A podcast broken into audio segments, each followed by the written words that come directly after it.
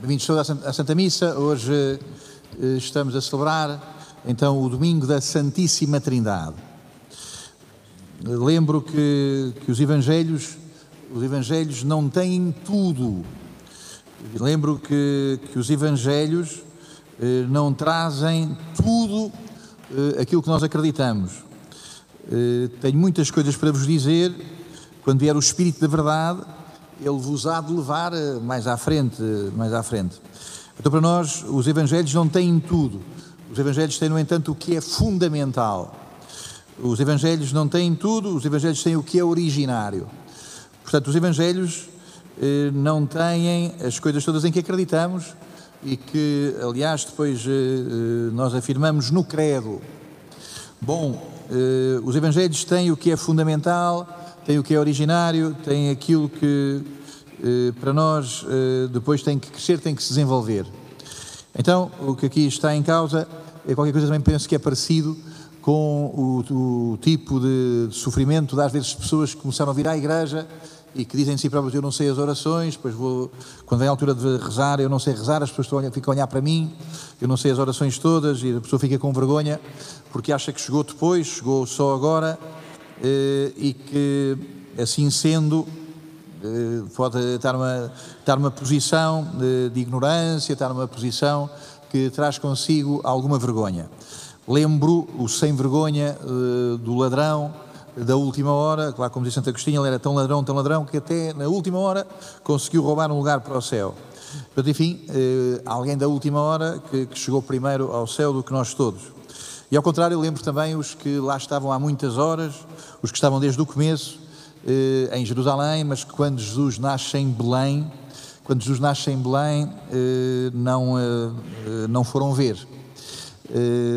Agora, no próximo domingo, vamos ter as ordenações do, dos nossos três diáconos aqui da, da Diocese, portanto, o diácono José Manuel Barroso, o José Cachaço e o, o Afonso Pereira. E o Afonso arranjou um, uma, um cartão para a sua ordenação eh, que eh, dá que pensar. Portanto, ele vai ser ordenado, vai ser ordenado padre e em vez de colocar eh, um crucifixo, em vez de colocar Jesus para nós olharmos, para nós contemplarmos, ele faz, coloca uma pintura de, de um pintor que, provavelmente um homem extraordinário, um pintor chamado Tissot, penso que é americano, e, e a pintura, em vez de sermos nós olhar para o crucifixo, o que se percebe é que é alguém cá de cima olhar cá para baixo.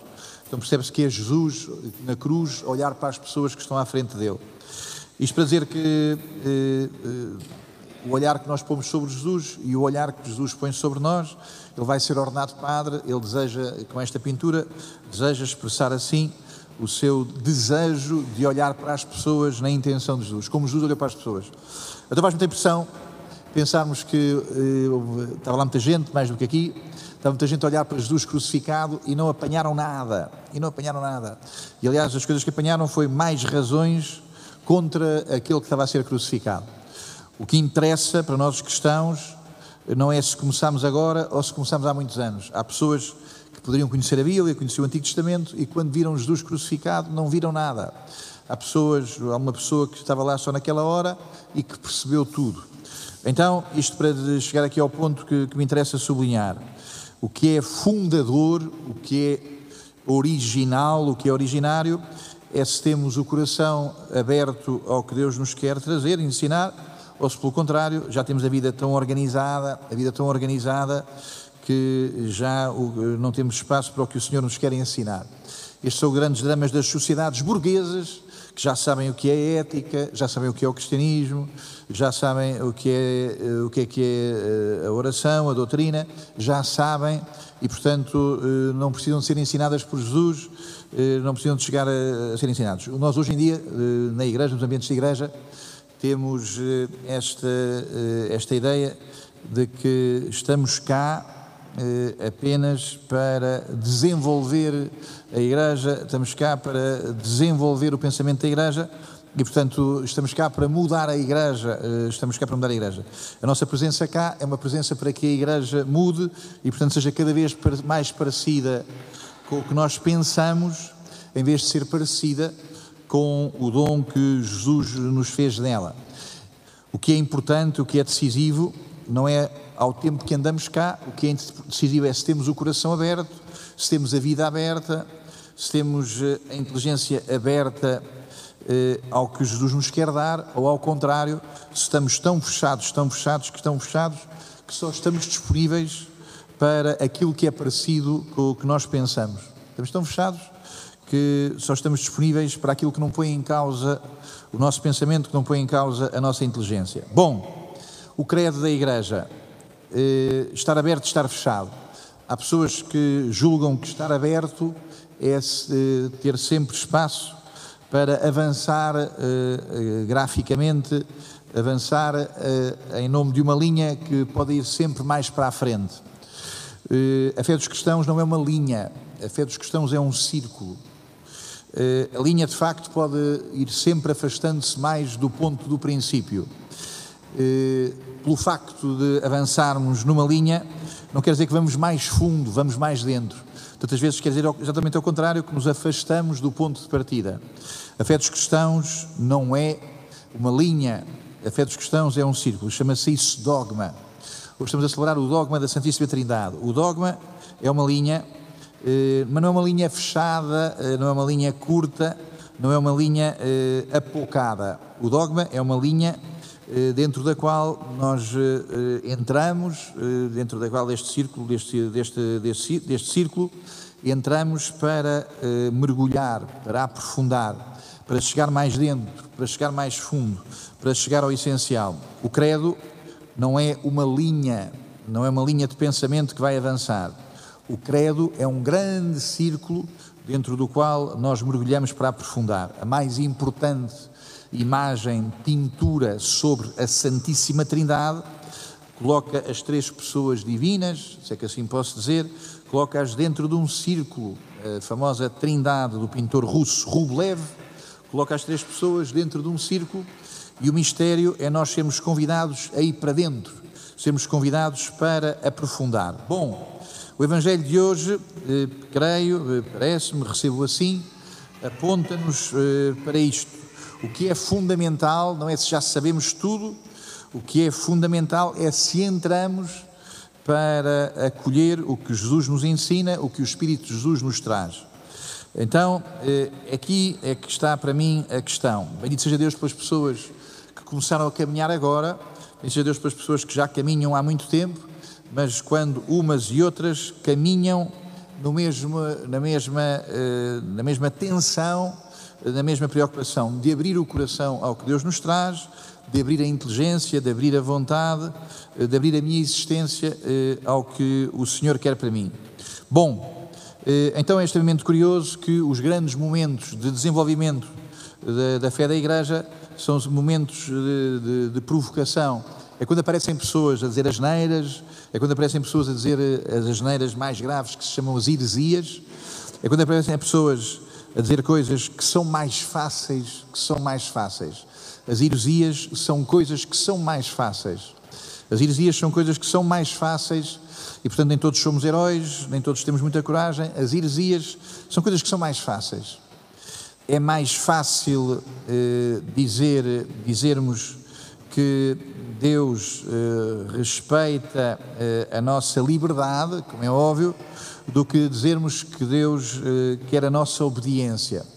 É óbvio que Deus quer a nossa obediência com a nossa liberdade, mas tantas vezes a citação da liberdade é apenas para estarmos autorizados à desobediência.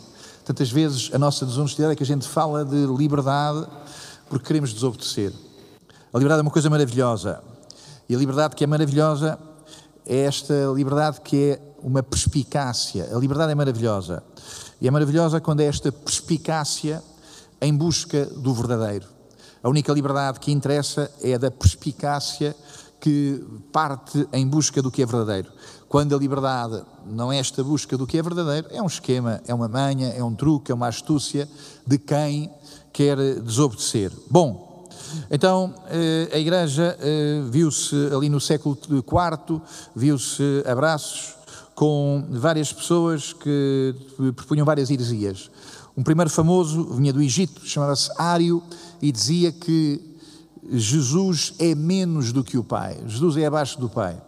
Jesus, eh, portanto, é um coronel ao pé, ao pé do Pai, que, que é um grande general. E então eh, a Igreja reúne uma grande assembleia, que chama-se Concílio, eh, na cidade de Niceia, que é ao pé de Constantinopla, e estabelece o credo. E nesse credo, a afirmação fundamental que a Igreja faz é de que o Filho é consubstancial ao Pai, de que há tanto Deus no Pai como no Filho. Eh, esta afirmação é absolutamente decisiva do primeiro concílio. Do segundo concílio, o primeiro tinha sido de Jerusalém. O Filho é consubstancial ao Pai. Depois eh, seguem-se ali assim umas décadas de, de, de, grandes debates e confusões, e há três grandes santos de, de uma zona eh, perto de Constantinopla chamada Capadócia. Há três grandes santos, o primeiro chamado Gregório de Nazianzo, um outro chamado Basílio Magno e um terceiro chamado Gregório de Nissa, que estabelecem esta, esta afirmação, eh, dizendo que pela primeira vez vão buscar uma palavra que não vinha na Bíblia, a dizer que em Deus há três pessoas, portanto há três individualidades. Eu sou a minha pessoa com a minha individualidade, tu és a tua pessoa com a tua individualidade. Em Deus há três eus. Em Deus há três eus com três individualidades. Esses santos dizem, eh, vão estabelecer eh, uma palavra que não é exatamente a palavra pessoa, mas que é uma palavra que tem o mesmo significado. Vão dizer que em Deus há três pessoas, mas que as três pessoas eh, não são rivais, que as três pessoas não são degradações. Há uma pessoa graduada no topo, há uma menos graduada que é Jesus, e há uma terceira pessoa ainda menos graduada que é o Espírito Santo. Então estes três santos, estes, estes santos vão afirmar que há três pessoas em Deus, que nós chamamos o Pai, o Filho e o Espírito Santo. Finalmente, eh, no final do século IV, em Constantinopla, reúne-se de novo um concílio eh, e que vai dizer que o Espírito deve ser o Espírito Santo, deve ser adorado e glorificado como o Pai e como o Filho. Então, é neste século IV que se estabelece a fé da Igreja em torno da Trindade Santíssima. Nós acreditamos no Pai, no Filho e no Espírito Santo. Bom, esta, eh, esta a nossa afirmação eh, não tem nunca que ver com cretinice não tem que ver nunca com irracionalidade. Eh, é sempre um sinal de má catequese, é sempre um sinal de obstinação, é sempre um sinal de leviandade. As sociedades burguesas são muito levianas. Eh, os burgueses gostam de falar de viagens, gostam de falar de restaurantes, gostam de falar de filmes e coisas, mas depois, quando é para aprofundar alguma coisa, oh, isso é muito complicado. Isso é muito complicado. E, portanto, quando chega a altura de falar qualquer coisa que é empenhativo, isso é muito complicado e passamos para outro assunto. Quando se vai eh, assim um jantar um casamento ou um lugar onde a conversa eh, nunca aprofunda muito, é muito como muitas pessoas estão em relação à doutrina. Eh, o que é giro a gente fala. Quando é preciso entrar em alguma coisa, no mérito de alguma coisa, isso é muito complicado e passa-se logo para o lado. Não.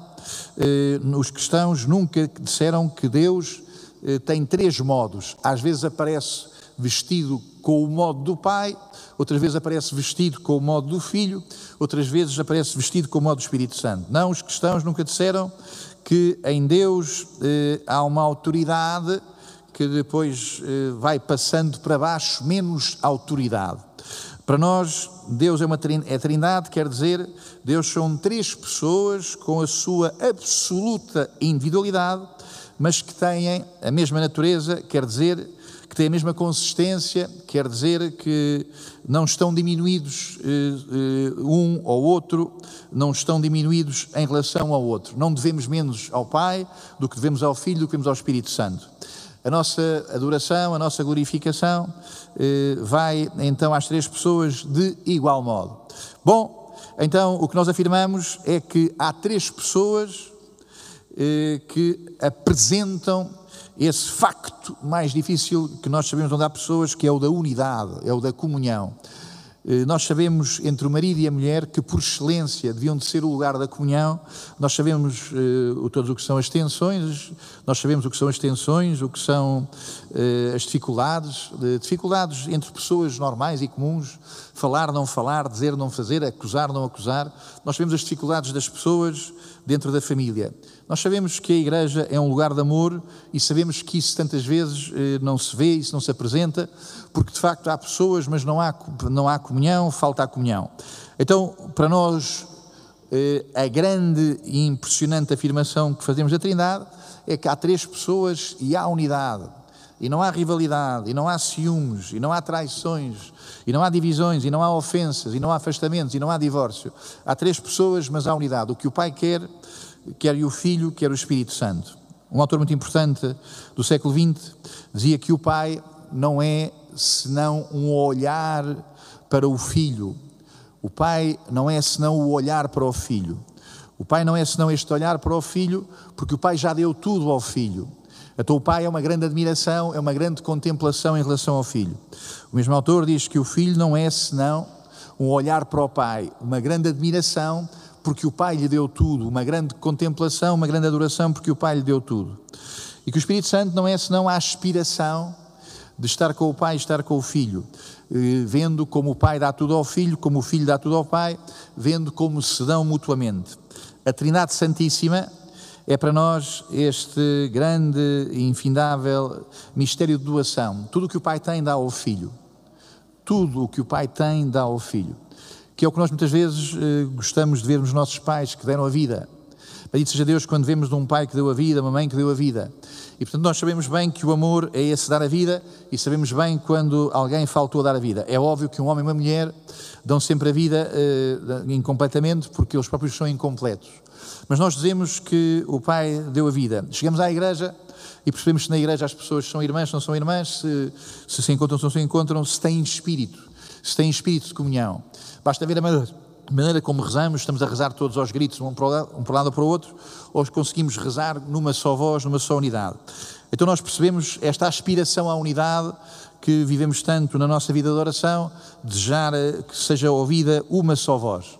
Para nós, a Trindade Santíssima é esta unidade que Deus é e que nos é oferecida. Bom, eh, este, este amor à Santíssima Trindade, este, este, este, grande, esta grande, este grande amor à Santíssima Trindade, este amor ao mundo que não ama a Santíssima Trindade.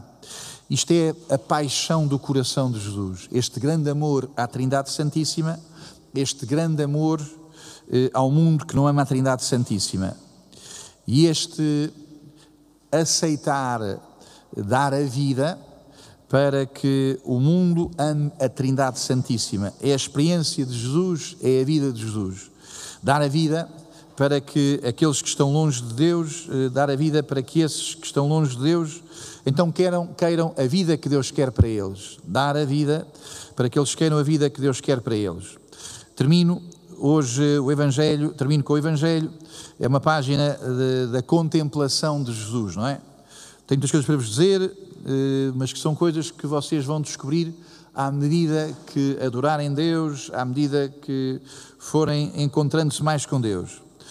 Quando vier o Espírito da Verdade, ele vos guiará para a verdade plena. É o Espírito que guia a Igreja. Esta palavra guiar é uma palavra que São João vai buscar ao livro do Êxodo. Moisés que guiava o seu povo através de um caminho. A Igreja é um novo Êxodo. E a Igreja eh, faz este caminho eh, para mais reunimos-nos domingo após domingo como povo de Deus, não nos abandonamos, não caímos no anonimato, não nos desligamos, eh, não vamos sozinhos, não vamos com o nosso individualismo, caminhamos a igreja para a verdade plena. Eh, então, eh, este, este espírito que não falará de si mesmo. E aqui entra uma grande diferença entre a oração na sua profundidade, a oração na sua vulgaridade. Eh, hoje, esse é um problema dentro da igreja, é um problema dentro dos grupos da igreja, dentro das experiências da igreja, esta contínua citação de si, si mesmos. As seitas fazem muito isso. Estou a sentir isto, estou a sentir aquilo, Deus está-me a dizer isto, Deus está-me a dizer aquilo. A pessoa está sempre a citar-se a si mesma. E a oração é válida para muitos cristãos, hoje o que interessa é a experiência, é se fiquei consolado, é se fiquei mais consolado, se fiquei menos consolado, é a sensação de que, do que é que Deus me está a dar. Eh, esta importância hoje muito grande da experiência. É extremamente curioso porque a palavra experiência não entra no vocabulário do Evangelho. Deus eh, pode ser experimentado, sim, às vezes podemos experimentar a nossa relação com Deus, mas Deus é muito mais do que a nossa experiência. E é por isso que a igreja fala de adoração, é por isso que a igreja fala de glorificação. A gente não vem à missa, sobretudo para experimentar coisas. A gente não vem à missa para ter sensações. Eh, pode ser que sim, mas eh, quem vem à missa por causa das sensações, deixa de vir à missa quando não tem sensações. Quem rezou muito por causa das sensações, da sua experiência, depois deixa de rezar quando não tem sensações. Eh, ele não falará de si mesmo. Toda a autêntica, toda a autêntica vida de oração é um não falar de si mesmo. Chama-se isso contemplação. A contemplação é quando tu és mais interessante do que eu. A contemplação é quando tu me deixas tão espantado que se torna irrelevante o eu. Ele não falará de si mesmo. Eh, ele me glorificará. O que é importante na oração não é o encontro com as nossas emoções, não é a coleção das nossas emoções. O que é importante então é este encontro com quem tu és. Curiosamente, a experiência da Igreja, a experiência da Igreja da Trindade Santíssima começa na oração. Onde é que nós vemos a fé da Igreja acerca da Santíssima Trindade? Na sua experiência de oração. A Igreja percebe que o batismo não é eh, voltarmos, eh, voltarmos ao nosso tremor. O batismo não é o transe. Todas as religiões não diria que não têm este encontro com Deus Trindade Santíssima dão muita importância ao transe. Ir à oração para colecionar emoção, para entrar em transe. Então a Igreja eh, propõe aos que vêm à fé, propõe um batismo no Pai, no Filho e no Espírito Santo. A igreja começa a dizer rapidamente glória ao Pai, ao Filho e ao Espírito Santo. É, com muitas versões, no começo dos primeiros séculos, com várias modalidades em que se dizia glória com o Pai, para o Filho. É, então, é, há várias versões, mas o que começa na vida da igreja é esta consciência de que o importante é glorificar a Ele, o que é importante é olhar para Ele. O que é que é a arte sacra? Senão a importância de sairmos do nosso mundo psicológico. Mas para que esta igreja com este tamanho? Mas para que a arte sacra, se não para sairmos de nós mesmos? Espelho meu, espelho meu, quem é mais belo do que eu? O que é a arte sacra, senão o quebrar dos espelhos? O que é a arte sacra, senão a glorificação de Deus? Se a arte sacra não é isso, a arte sacra então é uma traição à sua missão. Ele me glorificará. Bom, esta relação com Deus, Trindade Santíssima, que para nós aparece na oração, e a oração como grande acontecimento de êxodo, e a oração como grande acontecimento de saída de nós próprios para irmos ao encontro dele. Sim, termino. Eh, o Evangelho tem aquela história para nós, eh, por nós conhecida, de uma história que a todos nós nos traz consolação, a todos nós nos traz compaixão uma história que a todos nós uh, nos traz uh, o sinal do perdão que Deus nos quer dar, que é o episódio do filho pródigo, quando o filho diz ao pai: Pai, dá-me a parte que me pertence, que eu vou uh, à minha vida, vou cair, vou fazer o que me apetece, vou ter as minhas sensações, vou ter as minhas excitações, tenho os meus programas, tenho o direito a ser feliz, tenho o direito a ser feliz, tenho direito às minhas emoções, tenho direito às minhas experiências sensuais, tenho direito uh, a fazer os meus convívios com quem quero, uh, aonde eu quero ser feliz. Pai, dá uma parte que me pertence porque eu quero ser feliz e para mim ser feliz é ir-me muito longe de ti. Então o pai lá lhe deu o que lhe pertencia. Um dia ele regressa e o pai diz-lhe: Filho, tudo o que é meu é teu. Hoje ouvimos esta expressão mais importante de todas, penso, das Escrituras, aonde o filho nos diz eh, da sua comunhão com o Pai. Eh, tudo o que o Pai tem é meu. Eh, é a dialética, é o pensamento burguês, é o pensamento marxista que também se encontram, é o individualismo que vem pela mão esquerda, que vem pela mão direita, que pode ir pelos dois lados, é o individualismo que vem por esses lados todos, que nos diz que para eu ser feliz tenho que estar longe de ti. Tudo o que o Pai tem é meu. E eu, para ser feliz, nunca precisei do divórcio com o pai e eu, para ser feliz, nunca precisei de ter esta crise de individualismo. E eu, para ser feliz, comungo com ele. Que nos seja dado, eh, que nos seja dado crescermos, crescermos na fé, crescermos no que é interessante e no que é importante. E o que é importante é pormos os olhos em Deus Trindade Santíssima. Assim sendo, nós estamos libertos desta perseguição que fazemos a nós próprios, que é que queremos andar sempre a colecionar sensações. Quem coleciona muitas sensações, acho que tarde ou cedo fica sozinho.